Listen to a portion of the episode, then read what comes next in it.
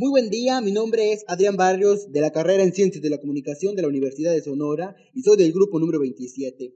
Y el día de hoy vamos a dar a conocer una entrevista que tuvimos con el secretario de Trabajo del Sindicato de Trabajadores y Empleados de la Universidad de Sonora para el blog Voz Radio Noticias.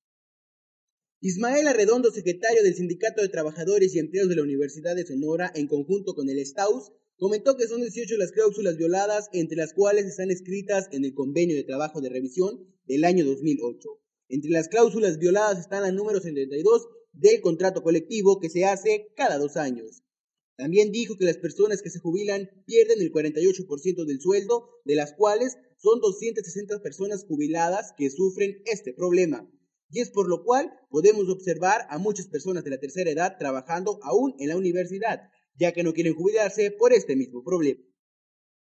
La huelga está postulada para el próximo 16 de abril a partir de las 5 de la tarde, donde la máxima casa de estudios cerrará sus puertas para los estudiantes de las diferentes carreras que imparte la Universidad de Sonora. Todo esto para el blog de Voz Radio Noticias en la voz de Adrián Barrios.